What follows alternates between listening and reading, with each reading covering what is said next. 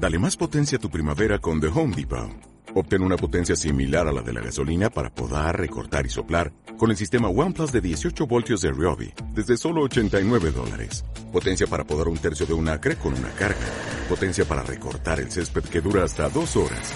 Y fuerza de soplado de 110 millas por hora. Todo con una batería intercambiable. Llévate el sistema inalámbrico OnePlus de 18 voltios de Ryobi. Solo en The Home Depot. Haces más. Logras más. Te damos la bienvenida a Muy Intercultural, el programa donde conviven todas las culturas. Si vives, trabajas o estudias en un país distinto al que naciste, tienes una pareja de otra cultura o sientes atracción por conocer otros países, tradiciones y formas de ver la vida, este es tu programa. Comenzamos.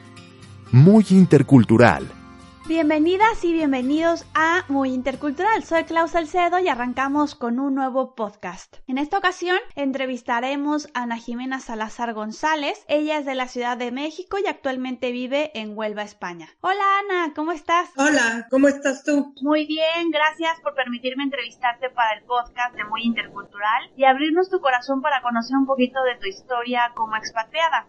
No, adelante. Si mi experiencia le puede servir a alguien, yo con mucho gusto. Ana, cuéntanos, ¿por qué te fuiste a vivir a España? Compártenos tu historia. Bueno, yo vine a Huelva a estudiar y mientras estaba estudiando me presentaron a un chico, vine a estudiar un máster y cuando conocí a este chico dije, este es el elegido. Mis relaciones con románticas no habían llegado a muy buen puerto repetidas veces y yo ya había dicho, ¿sabes qué? Que si me toca quedarme sola al, carajo, pues sí, eso es lo que hay, es lo que hay.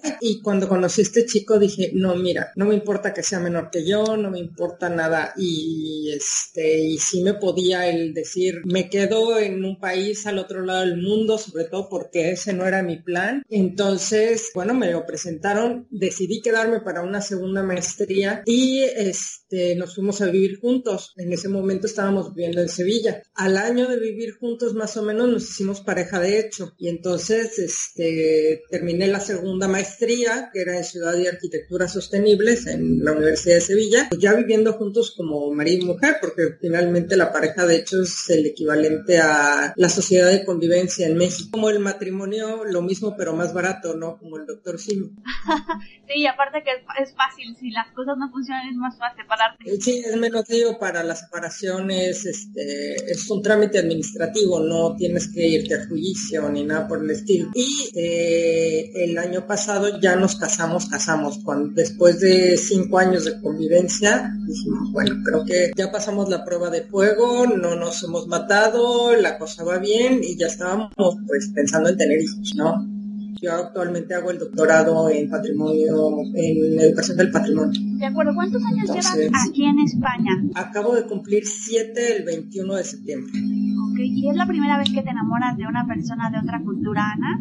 No, yo había tenido un novio portugués estando en México. La relación fue muy bonita, pero como él se tuvo que regresar a Portugal, pues ya sabes, terminamos en buenos términos, no hubo ni broncas, quedamos como amigos, pero simplemente si yo en ese momento de mi vida yo no me podía venir para acá y él no, no tenía planes de irse a vivir a México, pues lo teníamos un poco complicado. Sí, claro, las relaciones a distancia sin un proyecto en común son muy difíciles. Cuando las cosas no coinciden, no coinciden, ¿qué se le va a hacer? Claro. ¿Y cuáles son las principales diferencias que encuentras entre tu cultura y la cultura de tu esposo? No, pues no hay demasiadas. En realidad la cultura española y la mexicana se parecen en muchas cosas. Ahora, yo también te voy a decir, yo me he acomodado muy bien en, en, España, no he sentido, o por lo menos no diré directamente a mí, nunca me han discriminado. Tengo otras, otras amigas mexicanas que sí lo han tenido bastante complicado con la familia política, por ejemplo, y eso pero no, yo caí en blandito. Mi marido es un encanto, mi familia política me ha adoptado totalmente. Son gente muy, muy dulce y entonces ahora sí que he corrido con suerte, porque eh, luego hablando con otras chicas veo las experiencias y dices, ay, qué miedo. La verdad, qué miedo, porque estás sola en un país extraño y encima te tratan mal y encima te, te quieren ver la cara porque no eres este mexicana, eh, digo, no eres española y como no conoces las leyes o cómo funcionan las cosas aquí, pues luego se quieren aprovechar de ti, pero, pero no, a mí la verdad es que yo no tengo queja, a, mí me ha ido muy, muy bien. Y bueno, pues la eh, diferencia, sí, la comida es de las principales, ¿qué te voy a decir? Los, la manera en que se festejan las cosas, este, no sé, las fiestas, en verdad, y bueno, algunas palabras, léxico que puede llevar a confusiones y a situaciones embarazosas son muy, muy divertidas. ¿Qué ha sido lo más difícil que has tenido que enfrentar acá viviendo en el extranjero?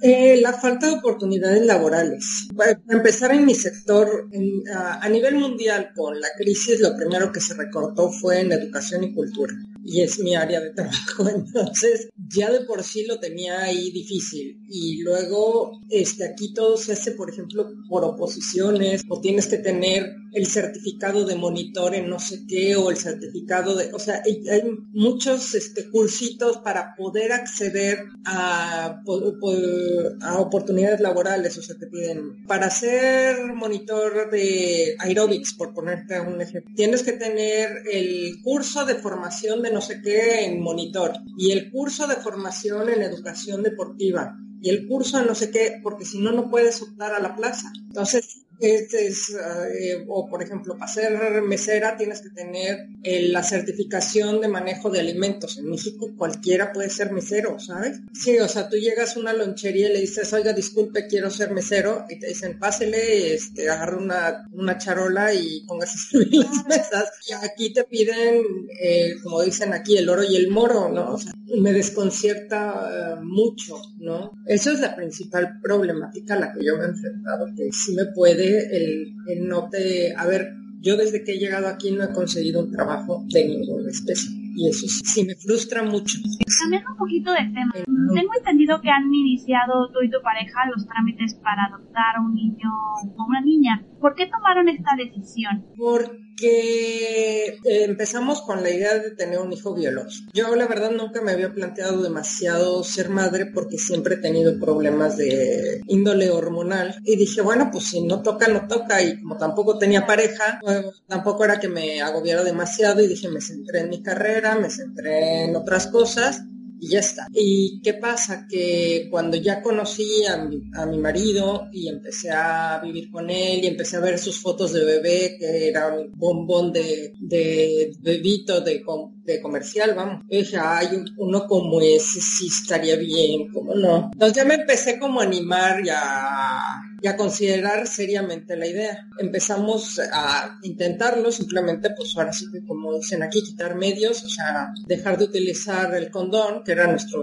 este método anticonceptivo. ¿Y qué pasa? Que, que no pasaba nada, que no podía yo eh, quedarme embarazada, entonces ya pues, nos fuimos a la siguiente instancia que era, bueno, pues ver qué carajos estaba pasando. Nos hicimos análisis los dos y resultó que en mi caso, yo tenía una serie de patologías asociadas que me impiden ser madre. Podría intentarlo vía in vitro, pero no garantizaría la salud del, feto, del producto, podría venir mal.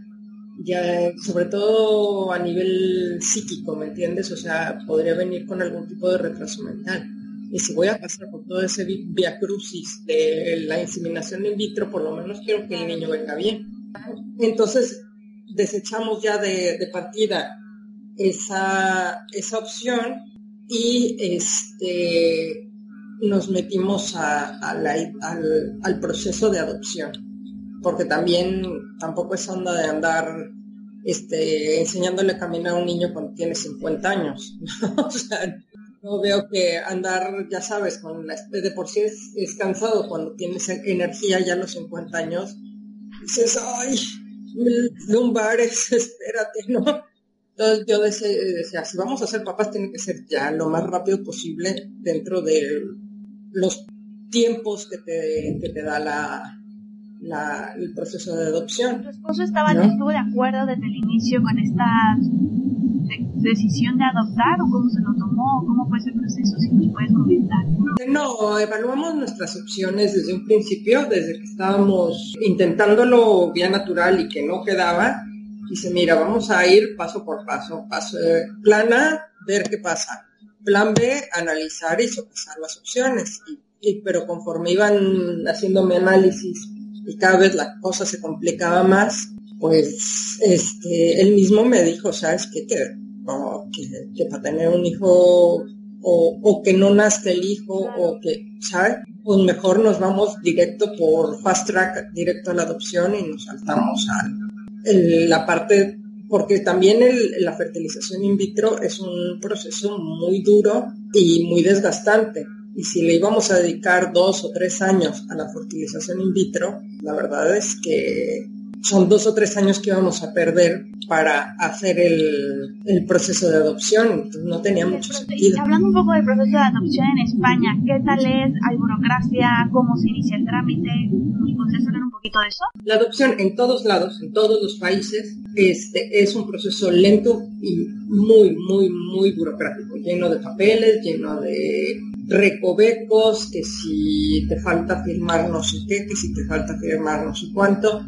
Este, no sé cómo sea en México exactamente el proceso de adopción, pero cuando nosotros vamos a optar por adopción internacional, cuando empezamos a, investigar, resulta que México está, tardan siete años en darte un niño, porque pues una cuestión era adoptar un niño mexicano, y cuando vimos que tardaban siete años, yo dije, disculpe, es muchísimo tiempo, pues ¿qué, ¿Me lo van a dar cuando yo vaya a la universidad o qué? O sea, adopto un niño de siete años y para cuando me lo dan ya va a entrar a la prepa. No, pues ¿cómo?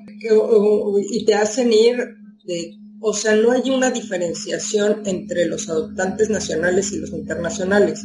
Tú quieres adoptar, tienes que ir a entrevistas y no sé qué, de tres a cuatro veces al año. Sí, ¿no? y, estar viajando a México con, un, proceso tan largo. O sea, entonces imagínate, pues, no hay presupuesto que alcance, que si cada vez que tienes que hacer una entrevista tienes que agarrar, un avión. Entonces dijimos, bueno, ok, México descartado. España, el, en España te tardan cinco años en, en, en siquiera empezar el proceso de entrevista para la adopción nacional. Es gratuito, pero los niños que te dan no son bebés, son niños más grandes.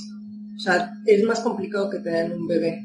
Tardan mucho en dar con un niño chico. Y mi marido no quería un niño mayor, porque traen ya muchas broncas, y es normal, sobre todo porque en España no hay niños abandonados o hay un mínimo de niños abandonados. La mayor parte son retirados de casas donde han sido maltratados o los padres están en la cárcel o la madre es prostituta o los padres son drogadictos. O sea, tú entiendes que el contexto de los que salen esos niños es muy duro. Entonces dijimos, bueno, la siguiente opción, China. China para niños sanos ha cerrado, lleva siete años de retraso. Los que metieron sus papeles hace siete años este, están adjudicando niños del, del 2009 para niños sanos.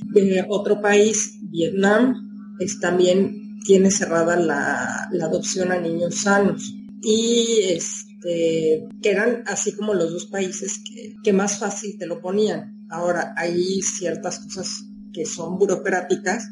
Por ejemplo, China y República Dominicana exigen cinco años de matrimonio no les, no les vale la pareja de hecho, no, no les importa que hayas estado conviviendo 10 años antes de casarte, si no tienes 5 años de matrimonio comprobable. Tienes 5 años de matrimonio y a partir de esos 5 años ya puedes meter los papeles. Sí, entonces yo me acabo de casar el año pasado, legalmente, vamos, tú calcularás que no me voy a esperar 4 años a que me den un niño. Ahora, China está lo que le llaman por pasaje verde. Pasaje verde son niños con patologías leves, recuperables, que como por ejemplo labio leporino, paladar hendido, que es la mayoría de los niños que dan en China actualmente. Y eso sí te los dan rapidito, porque al parecer los gobiernos no quieren invertir en curar a los niños. O sea, esos niños te los dan de dos, tres meses. Tome, lléveselo y hágase cargo de él. Y es el mismo caso de Vietnam. Te da a los niños chiquitos, pero el procedimiento no es inmediato. Ellos te asignan al niño y después investigan la condición del niño a ver si ese niño no tiene familia. Normalmente no, No hay problemas, pero es una posibilidad. En el caso de que, de que encontraran algún familiar, te, este, te asignarían otro niño, serías el primero en la lista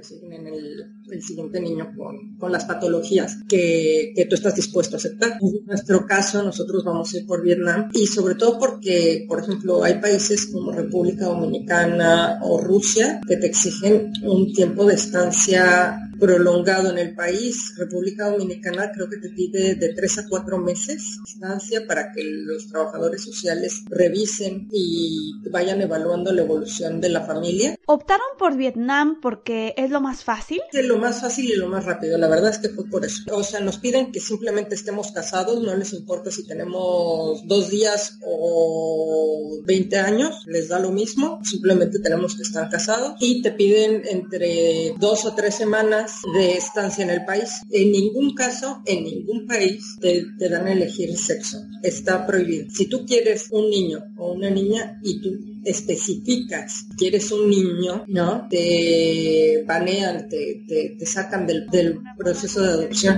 Piensan que discriminan, ¿no? No, este, simplemente es el hecho de que, por ejemplo, hay parejas, hombre, es una manera también de proteger al menor, ¿sabes? Calcula, yo me quedo, quedo pensando en cuál es la lógica de eso. Uh, la discriminación, la preferencia, todas esas cosas, pero también los delitos sexuales. Tú piensas que si una pareja está pidiendo pidiendo específicamente un niño, ¿cómo vas a saber si alguno de los pa padres no quiere, tiene alguna algún fetiche con los niños menores? ¿Tú de todo el proceso lo hicieron solos o te apoyaste en alguna abogada? ¿Alguien te asesoró? No, yo no te he tenido asesoría externa al proceso. Hemos estado leyendo, hemos estado buscando, están los cursos que te da la, hay un, una plática introductoria que te da la Junta de Andalucía, la Consejería de Igualdad de Género, y ahí está la de, la, en esa consejería se hace cargo de los procesos de adopción y luego están los cursos de EULER que, te, que, que, son obligatorios de tomar y ahí te aclaran un montón de dudas y te dicen, bueno, pues entonces también te, hay un,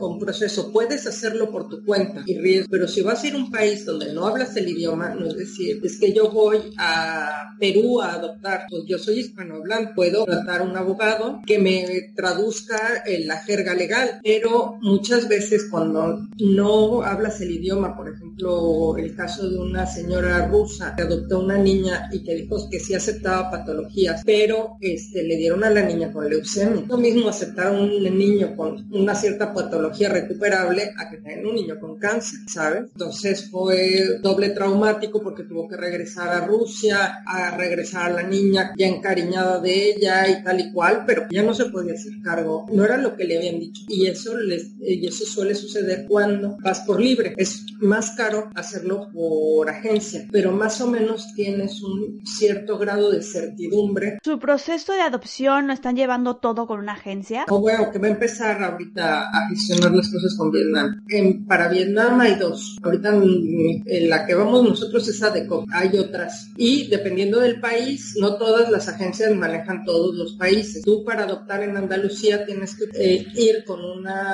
este, se les llama ECAES a estas agencias. ¿Vale? Tú tienes que ir con una ECAE que maneje el país que tú quieres y no todos los países están autorizados en, Andalucía. Hay países que están autorizados en Cataluña, otros países que están autorizados en Galicia, pero si no están autorizados en, en la Junta de Andalucía no puedes adoptarlo desde aquí, porque todo lo manejan a nivel autonómico. En general no se suelen aceptar países como por ejemplo Siria o Somalia o países que están en conflicto por guerra, porque se presta tráfico de niños o se presta en caso de guerra, no está tráfico de niños. ¿Tú cómo sabes que ese niño que está en un campo de refugiados no tiene un padre, una madre, una tía o una abuelita que lo ande buscando? Entonces, o por desastres naturales, países que hayan pasado por desastres naturales que la cosa no se asiente y se establezca el estatus del niño, no, este, España no abre procesos de adopción con esos países. Puedes tú ir al sitio y adoptarlo, pero cuando regreses vas a tener un montón de broncas porque el niño no va a ser ni español ni este, ni del país de donde nació. O has este, adoptado, digamos que ilegalmente a ese niño, tendría que tener una tercera nacionalidad, una tercera nacionalidad, porque en el momento en que sacas al menor del país, el menor pierde la nacionalidad con la que nació. Sí, o sea, yo por ejemplo, voy a, eh, nosotros vamos a adoptar a un niño Vietnam, el niño no va a tener la nacionalidad vietnamita, él pierde la nacionalidad vietnamita, él va a entrar a España como español y ya después a mí me interesa que también tenga el pasaporte mexicano. ¿Es caro el proceso de adopción internacional por medio de agencias? Siempre te sale en dinero. Te sale un poco más caro hacerlo por agencia. Pero yo prefiero gastar un poco más y no encontrarme con sorpresas desagradables a querer o a que por querer ahorrar me vaya a salir el tiro por la culata. Este ya en sí es muy caro como para encima andar perdiendo el dinero, ¿sabes? Eh, en el caso de, de Vietnam, este, nosotros vamos con esta agencia y hasta que no nos asignen el niño, nosotros no empezamos a desembolsar dinero. Estamos hablando de como cuántos euros. es mucho dinero. Estamos hablando de que para Vietnam, dependiendo de las circunstancias, porque varía, ahora sí que el precio varía dependiendo de dónde esté el centro al que tienes que ir a recoger al niño. Si está cerca de, de alguna de las dos principales ciudades como es Hanoi o Ho Chi Minh, te bueno, pues el gasto en traslado es relativamente poco, pero hubo una señora que tuvo que ir literalmente a donde el viento da la vuelta, a la punta de un cerro, de una cordillera de ahí de, de Vietnam, y creo que tardó tres días en llegar al sitio donde estaba el orfanato. Entonces, eso te infla un montón los costos, porque pues tienes que pagar por, tú tienes que pagar al guía. ¿Ustedes conocen Vietnam? No, no, no hemos ido en Vietnam. Yo estoy haciendo mi tarea. Era lo que de las cosas que les sorprendía a la gente de, de las trabajadoras sociales y la psicóloga,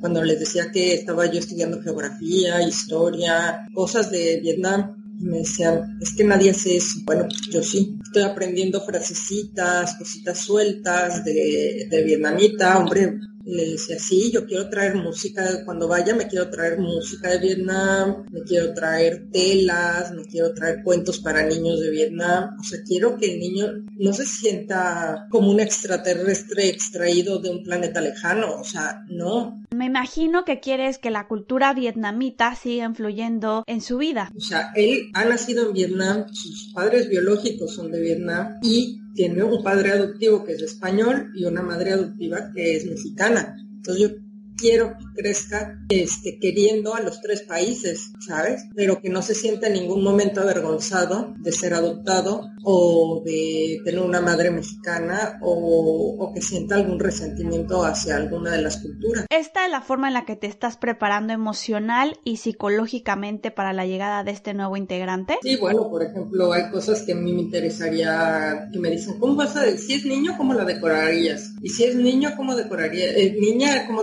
decorarías la habitación?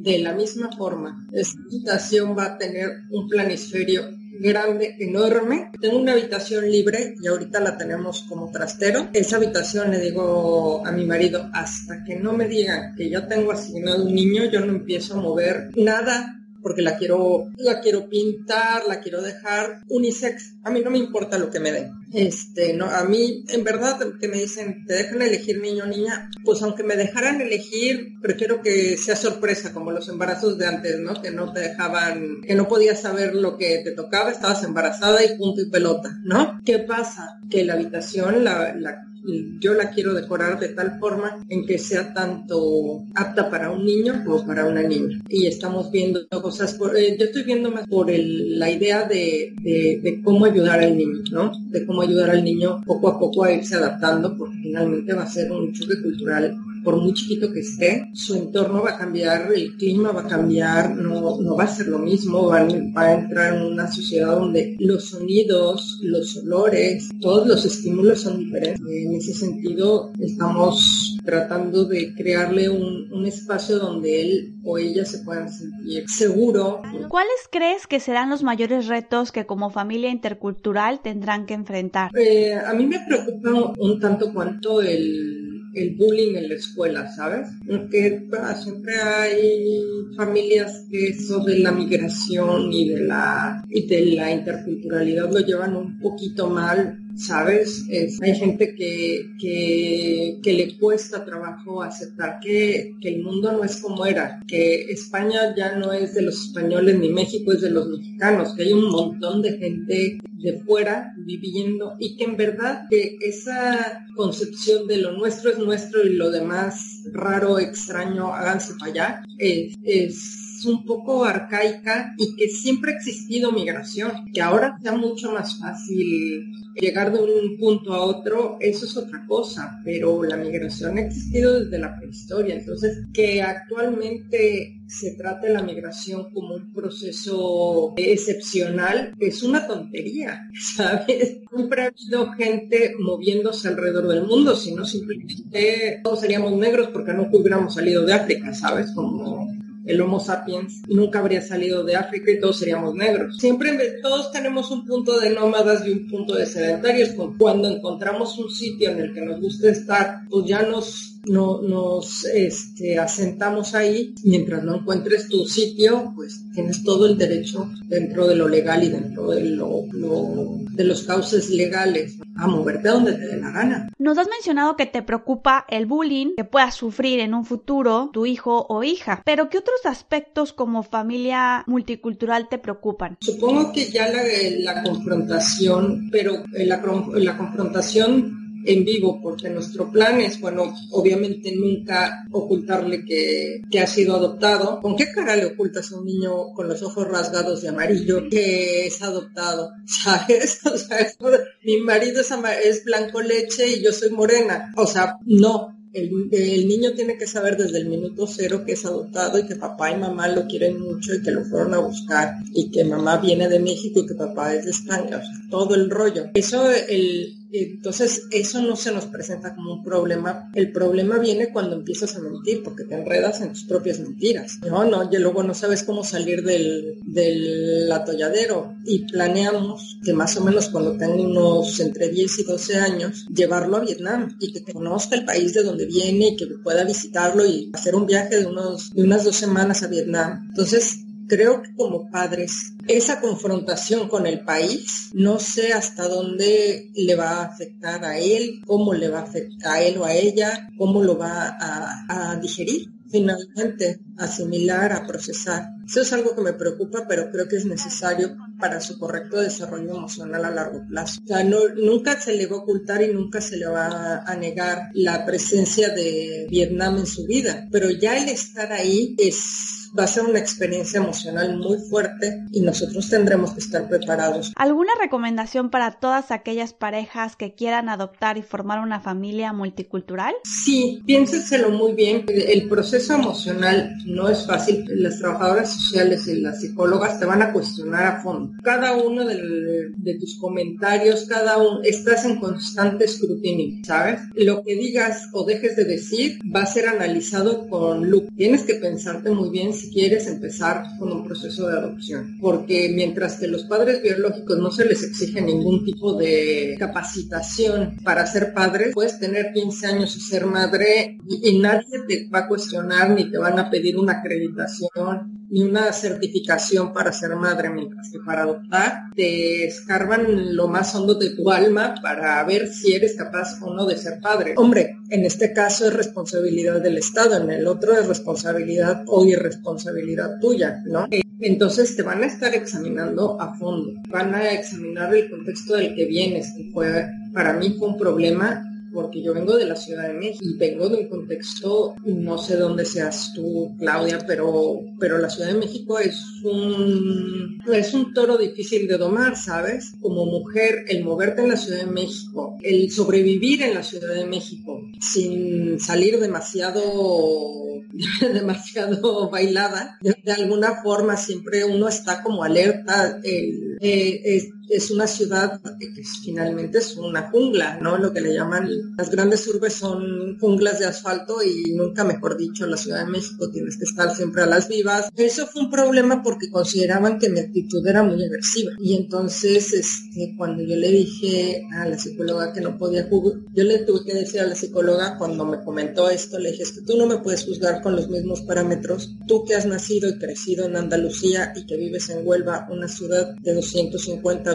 mil habitantes a una persona que ha crecido, nacido, ha sido criada en una ciudad de veintipico de millones de habitantes. Entonces, tú tienes que entender que mi actitud hacia el mundo, por, por lógica, nunca será la misma que la tuya y tienes que asumir que no por eso soy mejor o peor persona, simplemente tengo una visión del mundo diferente y no me puedes encasillar diciendo que, no sé, que soy un peligro o demasiado agresiva para el niño, para criar un niño, porque no es cierto. O sea, la manera, yo le voy a enseñar a mi hijo a defenderse del mundo. Ahora, de lo que se tenga que defender en Huelva, será 40 mil veces menos peligroso, o sea, que lo que pueda tener que defenderse en, en, la Ciudad de México. ¿Otra recomendación para las personas que quieran adoptar? Bueno, que, que investiguen mucho que, cuáles son los requisitos de cada país, que si planean, que si en su proyecto de vida está tener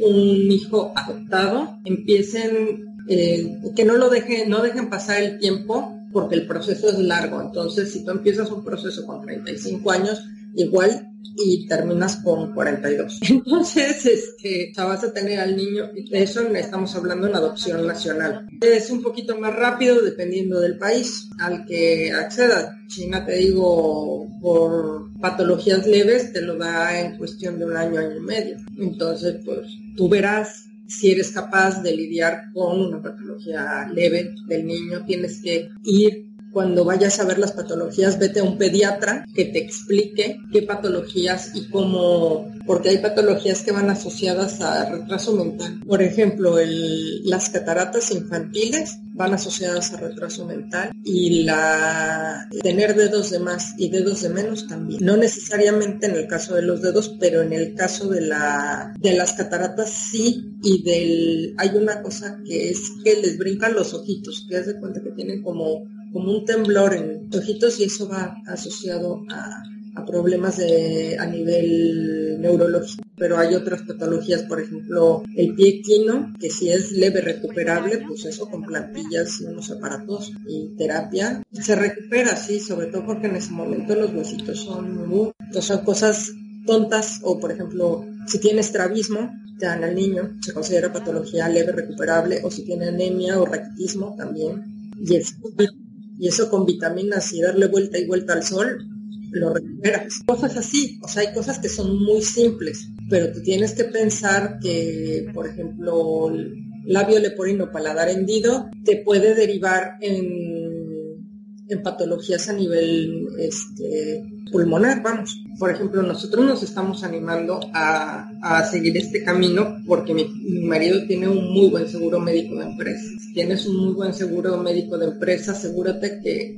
acepten enfermedades preexistentes. Eso es algo importante. Muchas gracias Ana por tu tiempo, por tener la confianza de compartirnos tus experiencias y tu historia de vida que seguramente servirá de ejemplo para inspirar a otras parejas que estén pensando en adoptar o se encuentren en este proceso. Muchas gracias por sintonizar una nueva emisión de Muy Intercultural. Si quieres compartir tus experiencias, miedos o vivencias de vivir en el extranjero a través de este podcast, házmelo saber a través de la página de muyintercultural.com. Ahí encontrarás varios artículos con temas relacionados con la expatriación y más. Te invito a que te suscribas a ella. Recuerda que puedes seguir nuestra página en Facebook Muy Intercultural. Asimismo, suscríbete a nuestro podcast en iTunes y si me puedes dejar alguna valoración, te lo agradeceré por siempre. Soy Klaus Salcedo y me ha encantado compartir contigo una entrevista más. Un abrazo y fuerzas para todos los que se encuentran lejos de su país.